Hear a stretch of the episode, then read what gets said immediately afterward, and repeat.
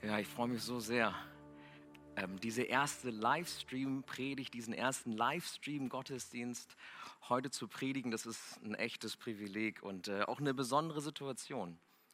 Ich weiß nicht, wo du dich gerade befindest und wo du gerade diese, diesen Gottesdienst schaust. Ähm, am Freitag hatten wir die Jugend und haben das da zum ersten Mal ausprobiert. Und auf Instagram habe ich dann einige gesehen, die lagen dann auf dem Sofa in der Decke. Vielleicht sitzt du auch auf einem stilleren Örtchen und das Handy läuft parallel mit. Ich freue mich einfach, dass du dabei bist und dass du diesem Gottesdienst heute folgst. Ähm, und ich freue mich besonders, dass es um dieses Thema Echtsein geht. Ähm, und vielleicht geht es dir so und du hast echte Angst in dieser Situation, in dieser Corona-Situation. Und ähm, als ich gestern nach Hause kam, dann, das Bild habe ich euch mitgebracht, habe ich das neben unserer Treppe vorgefunden und habe gedacht, oh, meine Frau, weil ich weiß, dass sie echt total verunsichert ist, äh, hat vorgesorgt für Corona. Äh, und dabei war es nur die Mindestbestellmenge bei Flaschenpost und Schnäppchen bei ähm, Fressnapf. Und deshalb haben wir ein bisschen vorgesorgt. Aber ich habe kurz gedacht, okay, wir sind jetzt auch ready für den Ernstfall. Eine besondere Situation, in der ich hier zu euch sprechen darf. Und wir sind in einer Predigtreihe, die wir hier angefangen haben vor sechs Wochen knapp. Ähm, und das ist jetzt der letzte, der sechste Gottesdienst. Und in dieser Predigtreihe haben wir überlegt, stell dir vor, was es heißt, beziehungsorientiert zu sein, großzügig zu sein, was es heißt, echt zu sein. Darum geht es heute. Und es geht um eine Vision für uns selbst und, für eine Vision, und es geht um eine Vision für unser Miteinander. Darum sollte es in dieser Predigtreihe gehen, darum geht es. Und das Thema Echtsein ist, glaube ich, eins, was extrem relevant ist. Jeder von uns sehnt sich danach, echt zu sein. Mehr denn je. Wir wollen echt sein, authentisch sein. Das ist uns so wichtig und gleichzeitig ist es ziemlich schwer. Wenn wir ehrlich sind, dann fällt uns das ziemlich schwer. Aber was heißt denn eigentlich, echt zu sein? Was heißt denn eigentlich, wenn wir echt sind? Was bedeutet das?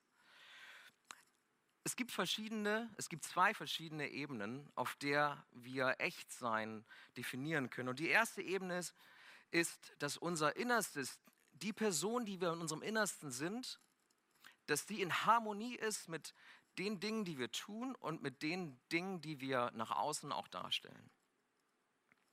Wir sind authentisch, wir sind echt, wenn das miteinander übereinstimmt.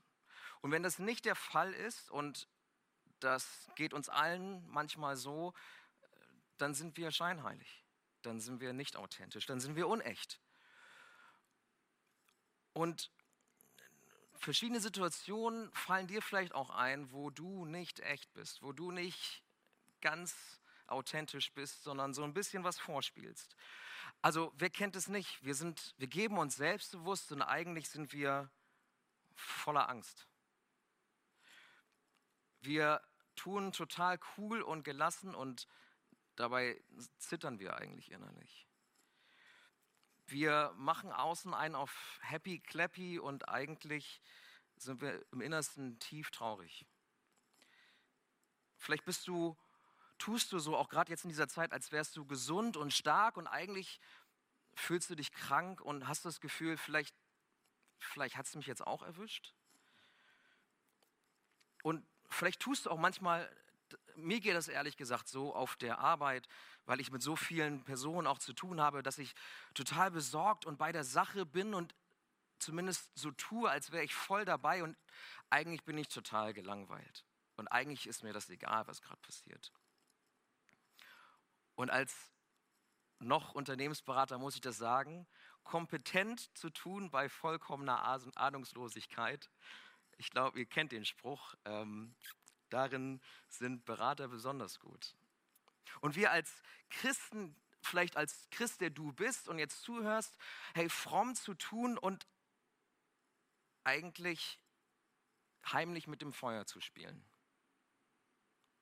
Vielleicht führst du da auch ein Doppelleben und in manchen Lebensbereichen führen wir da ein Doppelleben.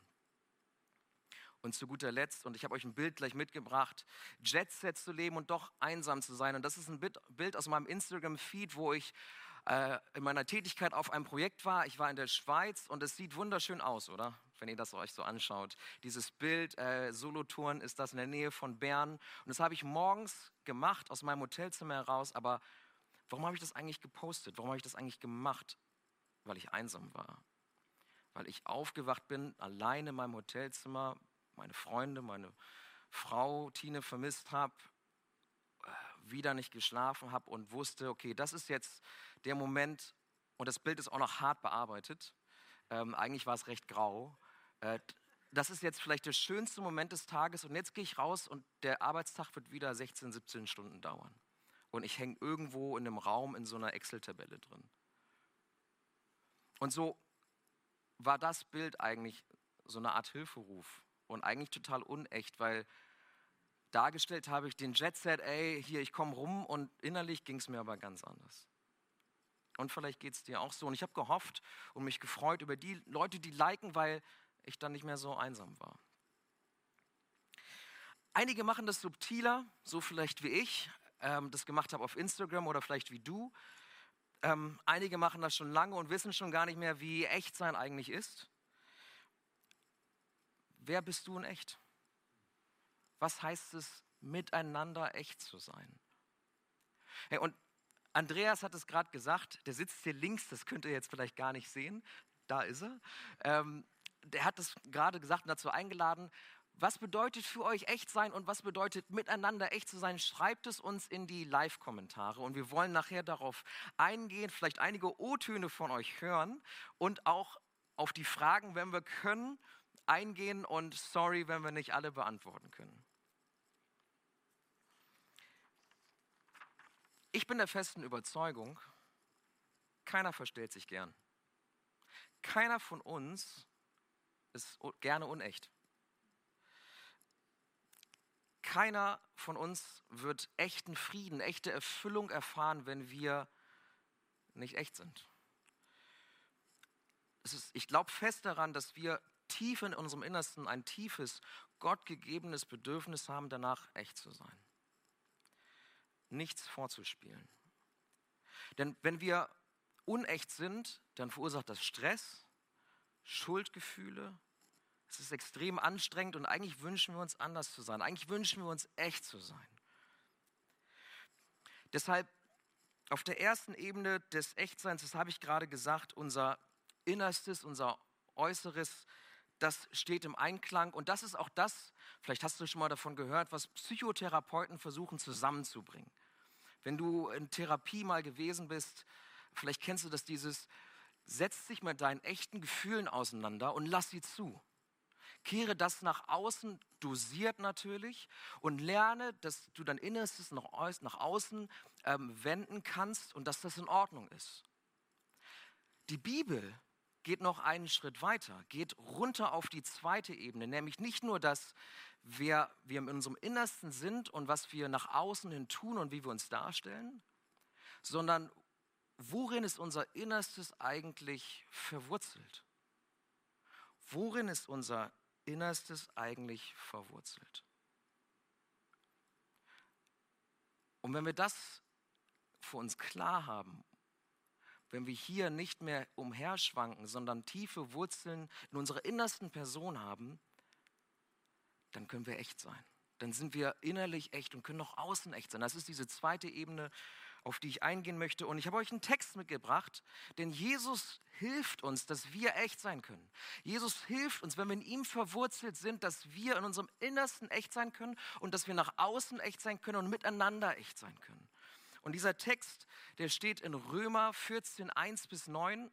Und ihr müsst mir jetzt gut zuhören, denn ich habe ihn nicht auf die Folie gepackt sondern lese ihn euch vor.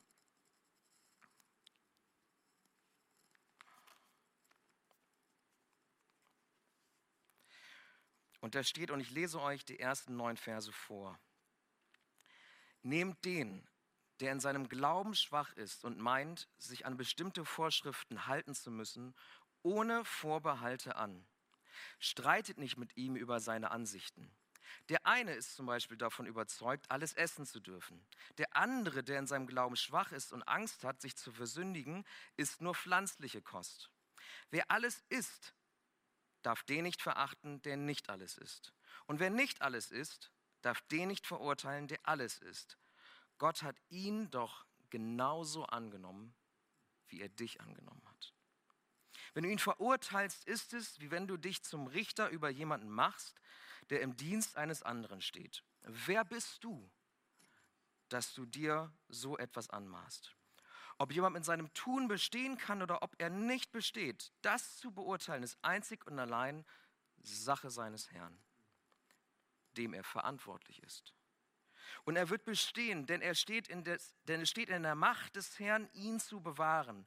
Der eine macht einen Unterschied zwischen heiligen Tagen und gewöhnlichen Tagen, der andere macht keinen solchen Unterschied. Wichtig ist, dass jeder mit voller Überzeugung zu dem stehen kann, was er für richtig hält. Wenn jemand bestimmte Tage besonders beachtet, tut er das, um den Herrn zu ehren. Genauso ist es bei dem, der alles ist. Er tut das, um den Herrn zu ehren, denn für das, was er ist, dankt er Gott. Und auch der, der bestimmte Speisen meidet, tut das, um den Herrn zu ehren. Auch er ist nichts, um Gott dafür zu danken, ohne Gott dafür zu danken. Keiner von uns lebt für sich selbst. Und auch wenn wir sterben, gehört keiner von uns sich selbst. Wenn wir leben, dann leben wir für den Herrn. Und auch wenn wir sterben, gehören wir dem Herrn. Im Leben wie im Sterben gehören wir dem Herrn, denn Christus ist gestorben und wieder lebendig geworden und seine Herrschaft, um seine Herrschaft über alle auszuüben, über die Toten und über die Lebendigen.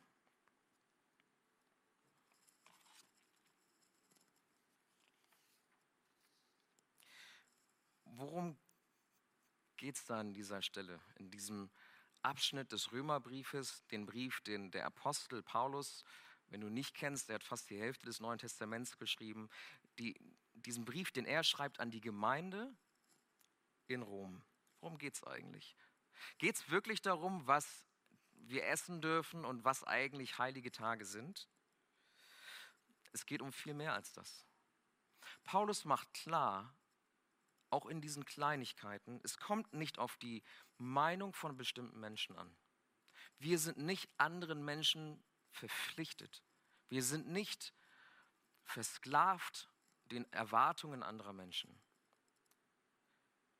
Keiner, so habe ich es gerade vorgelesen in Vers 7, keiner von uns lebt nur für sich selbst. Keiner von uns lebt nur für sich selbst. Und wir sind anderen nicht Rechenschaft schuldig. Wir sind Gott Rechenschaft schuldig. Und er macht das in dieser Kleinigkeit, vermeintlichen Kleinigkeit aus Essen und heiligen Tagen klar, dass selbst in den kleinsten Dingen es um viel, viel mehr geht als nur um, was darf ich jetzt eigentlich essen und was sind eigentlich jetzt heilige Tage. Es geht um mehr. Es geht um unser ganzes Leben. Es geht darum, worin wir verwurzelt sind und wem wir Rechenschaft wirklich schulden. Und das sind nicht andere Menschen. Und wir sind nicht auf uns allein gestellt. Und die Verse 8 bis 9 haben das eben so stark herausgestellt und ich lese sie euch nochmal vor und ihr seht sie auch auf dem Screen. Wenn wir leben, dann leben wir für den Herrn. Und auch wenn wir sterben, dann gehören wir dem Herrn. Denn Christus ist gestorben und wieder lebendig geworden, um seine Herrschaft über allen auszuüben, über die Toten und über die Lebenden. Wozu bist du geschaffen? Wozu sind wir eigentlich da? Wozu leben wir eigentlich? Unsere innerste Person, worin ist sie eigentlich verwurzelt? Und Paulus sagt uns hier für Christus. Wir leben für Christus. Und er ist für uns gestorben und ist lebendig geworden. Er hat unsere Schuld bezahlt, die Rechenschaft, die wir schuldig waren, Gott schuldig waren. Er hat sie beglichen. Wir sind frei gekauft. Und deshalb können wir frei aufatmen und für ihn leben und anderen Gutes tun.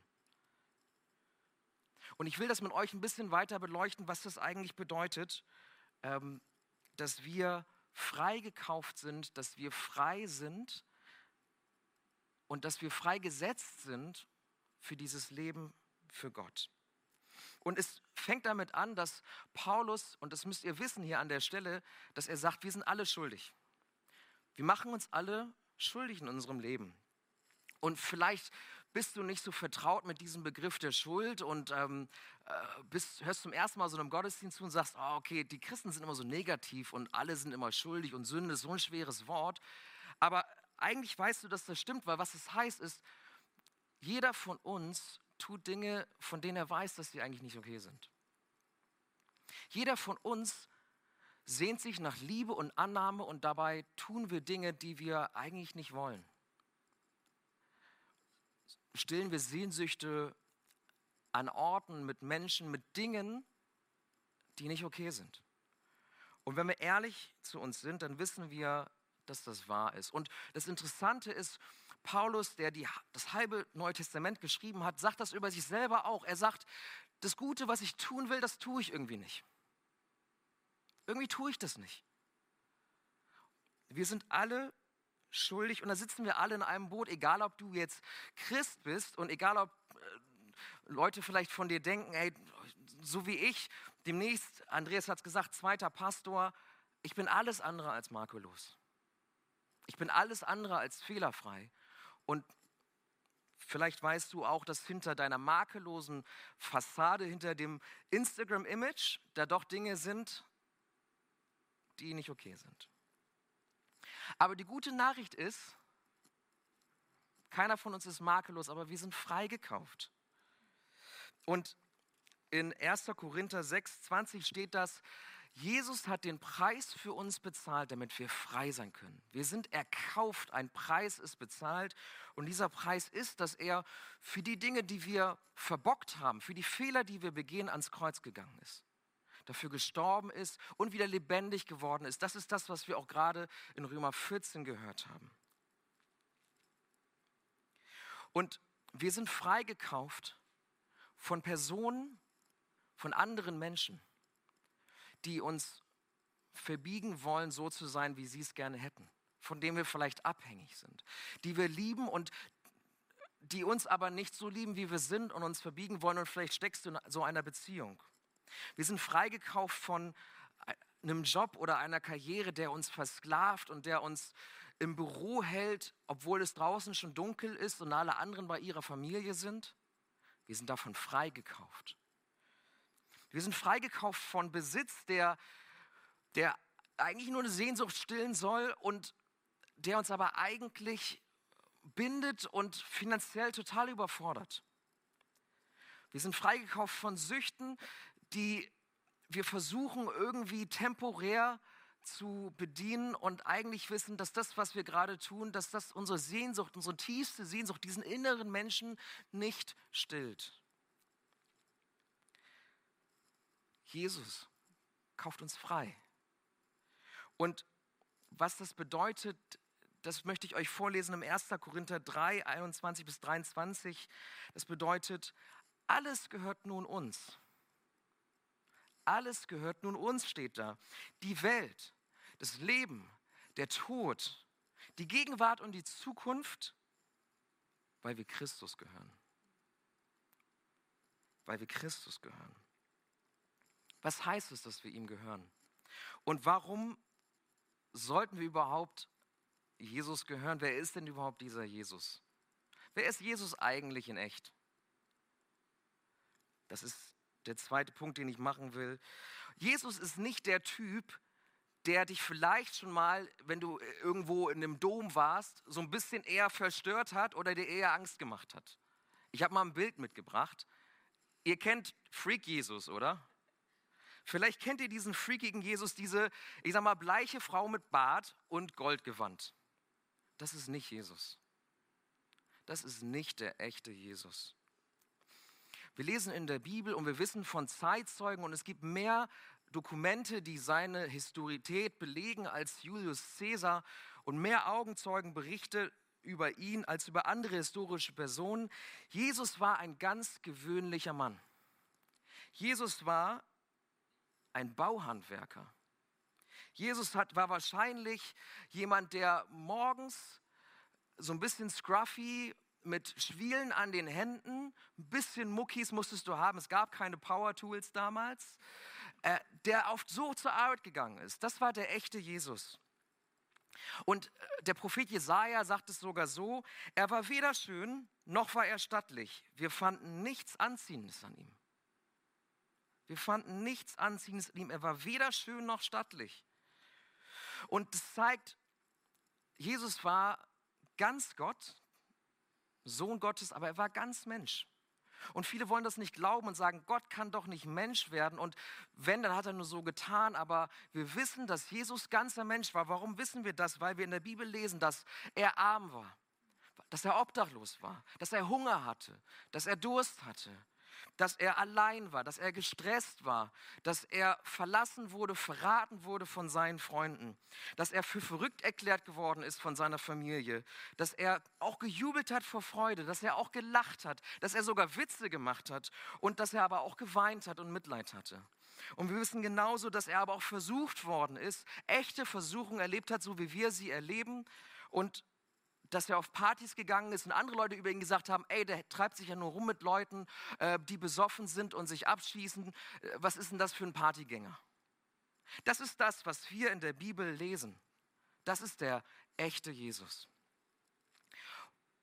Und warum ist Gottes Sohn, warum hat er sich das eigentlich angetan? Warum ist er ganz Mensch geworden? Und es gibt ein Zitat, das habe ich euch mitgebracht von einem großen Kirchenvater aus dem vierten Jahrhundert von Athanasius, der sagt, er wurde, was wir sind, damit er aus uns machen könne, was er ist.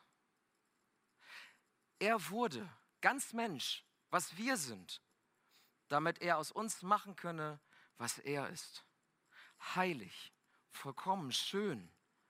Das ist das, was er von uns möchte, was es heißt, für Jesus zu leben, in ihm verwurzelt zu sein, dass er mit uns ist und dass er uns verwandelt und dass er uns zeigt, warum er uns gemacht hat, dass er uns gezeigt, dass er uns zeigt, warum wir schön sind und dass er uns hilft, das nach außen zu kehren und uns hilft, das, was uns vielleicht versklavt hat, das, was bei uns vielleicht im Argen liegt, dass er uns da raushilft. Und dass wir strahlen können, dass wir ihn reflektieren können, dass wir ihm Ehre geben können, miteinander und aus uns raus selbst. Ähm, das ist das, was dabei rauskommt. Und was wir lesen, was dann passiert, ist, dass er uns versorgt. Wenn wir auf ihn bauen, wenn wir in ihm sind, wenn wir uns in ihm gründen, verwurzelt sind, dann versorgt er uns mit allem, was wir brauchen. Vers 6 sagt dass wenn jemand bestimmte Tage besonders beachtet, tut er das, um den Herrn zu ehren. Genauso ist es bei dem, der alles ist. Er tut das, um den Herrn zu ehren, denn für das, was er ist, dankt er Gott. Wir sind versorgt, wir sind freigekauft. Wir sind schuldig, aber wir sind freigekauft durch den, der ganz so geworden ist wie wir. Und er versorgt uns mit allem, was wir brauchen. Wir brauchen nicht mehr die Anerkennung anderer. Wir brauchen nicht mehr Dinge, an denen wir festhalten, sondern alles, was er uns gibt, ist genug. Ist das, was wir brauchen. Mehr brauchen wir gar nicht. Und das hat einen Einfluss, wenn du so unterwegs bist, wenn deine innere Person so verwurzelt ist, wenn du diese neue Identität hast in Jesus, der dich frei macht, der dich freikauft, wo du nicht mehr die Dinge mit dir rumtragen musst, sondern ihm geben kannst und er hat schon dafür bezahlt, er hat diesen Preis schon dafür bezahlt. Wenn er uns versorgt und wir wissen, das, was er für uns hat, das ist genug, das macht was mit uns und das macht was mit unserem Miteinander. Und jetzt habe ich viele Dinge gesagt und euch anfangs eingeladen, zu sagen, was Echtsein für euch bedeutet. Und vielleicht habt ihr auch schon parallel einige der Gedanken, die ich euch so ein bisschen versucht habe reinzudroppen, äh, in die Kommentare gedroppt. Äh, und lasst uns jetzt mal schauen, was ihr so geschrieben habt und auch was ihr für Fragen gestellt habt. Ähm, und ich gucke mal kurz, ob das hier geklappt hat. Cool, also was, was ist für euch eigentlich Echtsein? Ähm, da lesen wir, ein User hat geschrieben, echt sein, das ist für ihn mit sich im Reinen zu sein und auch ehrlich zu sein. Und im Miteinander heißt es, dass wir aufrichtig sind, echtes Interesse zeigen und auch da wieder Ehrlichkeit. Cooler Kommentar, vielen Dank. Ein anderer schreibt, seine eigenen Schwächen nicht zu verstecken und sein Herz zu öffnen. Nur so kann ich, ähm, so kann ich in meiner Psyche und in meinem psychischen Chaos überleben. Krass, krass. Mauern runter, Herz auf. Das ist cool, das, das merke ich mir. Mauern runter, Herz auf. Und vielleicht ein, ein letztes, echt sein, meine echte Persönlichkeit in jeder Situation mit verschiedenen Gruppen zeigen zu können und nicht verschiedene Personas zu pflegen. Ist krass, da ist jemand Profi. Personas zu pflegen. Das ist mein Ziel, aber cool, dass du so ehrlich bist, das ist nicht dein Ich-Ist-Zustand, hast du geschrieben. Es ist cool, dass du das so ehrlich sagst. Super. Habt ihr auch Fragen geschrieben? Haben wir Fragen? Ich gucke gerade so ein bisschen rüber zu unserer Technik, ob es auch Fragen gibt. Nö? Dann gibt es keine Fragen. Aber vielen Dank für eure Posts. Andreas, so ist das manchmal. ähm, cool, dann, äh, wenn ihr keine Fragen habt, dann heißt es hoffentlich, dass ihr entweder heißt es, dass ihr eingepennt seid, so, so, oder Netflix irgendwie den Screen übernommen hat, oder es heißt, ähm, dass äh, ich irgendwie rübergebracht habe, was es vielleicht heißt, echt zu sein, und das freut mich dann umso mehr. Äh, und wenn du trotzdem Fragen hast, dann drop, drop sie weiter rein. Aber am Ende möchte ich schließen jetzt mit ein paar Ideen, wie echtes Miteinander eigentlich funktionieren kann. Und was echtes Miteinander eigentlich für mich bedeutet, wenn wir so unterwegs sind, wenn wir diese Wurzeln haben, wenn unsere innere Person safe ist, gegründet ist in Jesus und wenn wir nicht mehr anderen dienen, sondern Jesus und deshalb anderen Gutes tun, was das eigentlich mit uns macht. Hey, das heißt für mich konkret, wenn wir miteinander sprechen, dann nicht aus Höflichkeit und nicht um Pluspunkte zu sammeln. Dann nicht im Lächeln, obwohl wir eigentlich todmüde sind, überhaupt keinen Bock haben auf den anderen sondern wenn wir miteinander sprechen, dann tun wir das aus echtem Interesse. Dann tun wir das, um den anderen kennenzulernen, zu ermutigen. Dann tun wir das, weil wir wissen, der andere ist genauso,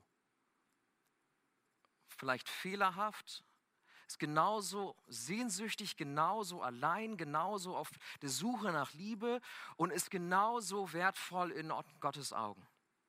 Wir sind geschaffen nach dem Ebenbild Gottes und wir sind wunderschön gemacht. Das sagt uns die Bibel.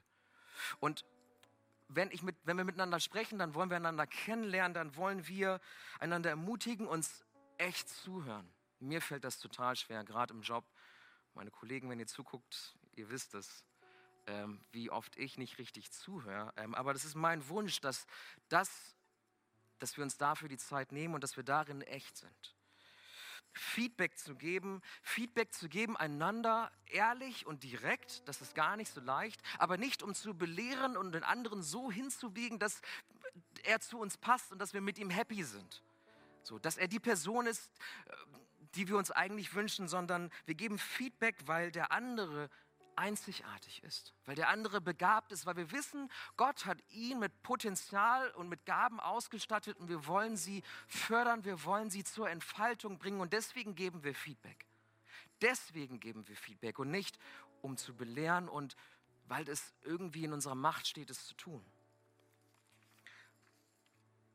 Wenn wir Karriere machen und es ist gut, wenn du ernsthaftig bist in deinem Job und wenn du vorankommen möchtest, dann tun wir das, weil wir unsere Gaben einbringen wollen. Weil wir zeigen wollen, mit was uns Gott ausgestattet hat.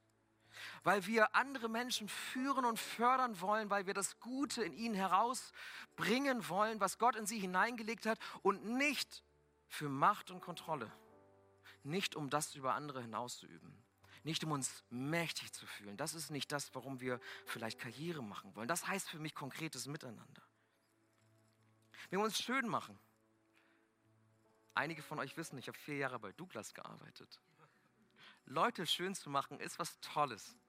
So, und wenn Leute etwas aus sich machen, auch mit Make-up, wir haben, wurden ein bisschen gepudert, damit wir nicht so glitzern, hey, dann ist das cool. Und wenn wir einander Komplimente geben und sagen, hey, du bist schön, dann ist das richtig und dann kann das echt sein, wenn du Gott so, wenn du Menschen so siehst, wie Gott sie sieht. Gott sagt zu uns, wir sind schön gemacht. Er hat uns schön gemacht. Jeden von uns hat er schön gemacht. Und wenn wir die Dinge, die er uns hineingelegt hat, herauskehren, dann kehren wir das, was er uns eingelegt hat, diese Schönheit, dann kehren wir sie raus. Dann strahlen wir. Dann sind wir nicht nur äußerlich schön, so wie er uns gemacht hat, sondern dann strahlen wir auch aus, wie wir innerlich schön sind. Und vielleicht ein letztes, und das geht vor allem an die Männer, wenn wir einander ermahnen, nicht auf Pornhub zu gehen, um uns Befriedigung zu holen. Dann tun wir das nicht, und das tun wir das hier in Gemeinde nicht, weil wir Brüde sind, sondern weil wir wissen, Gott hat sich Sexualität anders gedacht. Im, im gegenseitigen Respekt, in Liebe zueinander. Nicht in der Erniedrigung und in der Unterdrückung von Frauen, wie das auf solchen Plattformen passiert. Und vielleicht weißt du, dass einige von den Videos sind echte Vergewaltigungsvideos und die werden nicht geprüft. Das ist das, was da passiert. Und wenn wir einander ermahnen und miteinander echt sind, dann tun wir das nicht, weil wir den anderen rügen wollen, sondern weil wir wissen, wir strugglen alle damit und Gott hat sich das anders gedacht. Zum Schluss vielleicht einmal zusammengefasst, was diese drei Punkte, die ich hab, versucht habe, euch mitzugeben, was heißt es, wenn wir, wenn ich echt bin, einzugestehen, dass wir Fehler machen? Das heißt es. Wir sind alle gleich. Keiner kann sich einbilden, besser zu sein als der andere. Letzte Woche haben wir über Galater 6 gesprochen. Ich gucke so ein bisschen nach links, weil Andreas hier sitzt. Du hast darüber gesprochen. Und ihr könnt euch den Podcast reinziehen, ähm, weil da ist eine Predigt zu hören. Da ging es darum, dass wir beziehungsorientiert sind. Und keiner kann sich einbilden, besser zu sein als der andere, weil wir sind alle gleich, indem wir Fehler machen. Das bin ich in echt. Und unsere Kaputtheit die versteht Jesus. Jesus in echt. Jesus in echt ist nicht der komische Typ auf diesem Bild, sondern Jesus in echt hat das alles selbst erfahren, diese Kaputtheit in unserem Leben selbst erfahren. Wir sind freigekauft durch das Kreuz. Wir können eine neue Stadt wagen, in ihm eine neue Identität gründen, verwurzelt sein in ihm. Und diese neue Identität auszuleben, bedeutet miteinander echt zu sein unser Innerstes furchtlos nach außen zu kehren vor dem anderen, weil wir nicht abhängen von dem Feedback des anderen und daher unseren Wert beziehen, sondern wir anderen nicht gefallen müssen, sondern weil wir in ihm sind. Wir leben Gott zur Ehre. Und deshalb tun wir anderen Gutes, weil es ihn freut, wenn wir anderen Gutes tun. Und das ist das, was es heißt, echt zu sein. Das ist heißt, was es heißt, das ist das, was es heißt, wenn wir den echten Jesus in unser Leben hinein einladen. Und das ist das, was es heißt, wenn wir dann miteinander echt unterwegs sind. Und dann sind wir erfüllt. Nicht immer, aber dann erfahren wir tiefe Erfüllung. Dann erfahren wir tiefen Frieden. Dann sind wir echt. Und das ist manchmal ziemlich messy. Auch im Miteinander echt zu sein ist messy. Da bin ich ehrlich und das wird dir so widerfahren und das wirst du so schon erlebt haben. Aber das ist das Leben, das ist das echte Leben. Und ich möchte dich jetzt zum Schluss einladen, dass wenn du sagst, ich will mein Instagram-Image ablegen, ich möchte echt sein. Ich möchte meiner innersten Person verwurzelt sein in diesem Jesus, in diesem echten Jesus, der ganz Gott ist aber ganz Mensch geworden ist und mich total versteht. Egal, was mir widerfahren ist. Egal, wen ich verloren habe. Da möchte ich ein Gebet sprechen und ich habe es dir mitgebracht und du kannst es gleich nachsprechen für dich und du kannst, dazu haben wir am Freitag auch schon eingeladen, du kannst auch einen Screenshot machen, wenn du es auf dem Handy oder auf dem iPad guckst, ähm, einen Screenshot von diesem Gebet machen und es mitnehmen und mal für dich bewegen. Und das Gebet lautet so, Herr, ich möchte echt sein und zu dir gehören. Bitte vergib mir meine Schuld. Schenke mir eine neue Identität in dir. Danke, dass du Mensch geworden bist und mich freigekauft hast durch deinen Tod am Kreuz. Ich möchte dich mit meinem Leben ehren. Ich möchte das beten und wenn du möchtest, dann kannst du das gerne mitbeten. Herr, ich möchte echt sein und zu dir gehören. Bitte vergib mir meine Schuld. Schenk mir eine neue Identität in dir. Danke, dass du Mensch geworden bist und mich freigekauft hast durch deinen Tod am Kreuz. Ich möchte dich mit meinem Leben ehren. Hey, wenn du das gesprochen hast, für dich oder später vielleicht sprichst, dann gehörst du dazu. Das haben wir vorhin auch gelesen. Dann bist du zugehörig, dann gehörst du zur Familie Gottes und bist kein Fremder mehr, keine Person mehr, die vielleicht wurzellos in der Gegend herumschwirrt und nicht weiß, wohin. Und wenn du das Gebet gesprochen hast, dann melde dich gerne bei uns, dann schreib uns. Ähm, unsere Kontaktdaten siehst du auf der Website. Ähm, komm auf uns zu und hau uns gerne an. Und bevor wir jetzt nochmal zusammen singen wollen, auch ähm, möchte ich den Gottesdienst beschließen, indem ich mit uns bete und freue mich, dass ihr dann uns mit hineinnehmt in den Lobpreis. Und Herr, ich danke dir dafür, dass wir diese Möglichkeit haben, Livestream-Gottesdienst zu feiern. Und vor fünf Monaten war das so eine Vision, die wir hatten für in ein paar Jahren. Und wir sind gerade diese Woche fertig geworden damit. Und einen Tag später wird klar, der Gottesdienst findet hier nicht statt und du hast einen Plan. Das ist so krass. Und ich danke dir, dass wir Teil dieses Planes sind. Du hast deinen Sohn gesandt auf diese Welt, damit wir, die wir Fehler machen, und das tun wir alle, frei gekauft sind. Frei sein dürfen, um echt zu leben, um echt miteinander unterwegs zu sein und um, wenn wir zu dir gehören, dir Ehre zu geben in unserem Leben. Hey, und das gelingt uns nicht immer so, wie Paulus das sagt. Das Gute, was wir tun wollen, dann auch wenn wir diese neue Identität haben, das tun wir dann doch nicht, aber dein Heiliger Geist, der zieht in uns ein und gibt uns die Kraft immer wieder neu. Und ich danke dir dafür, dass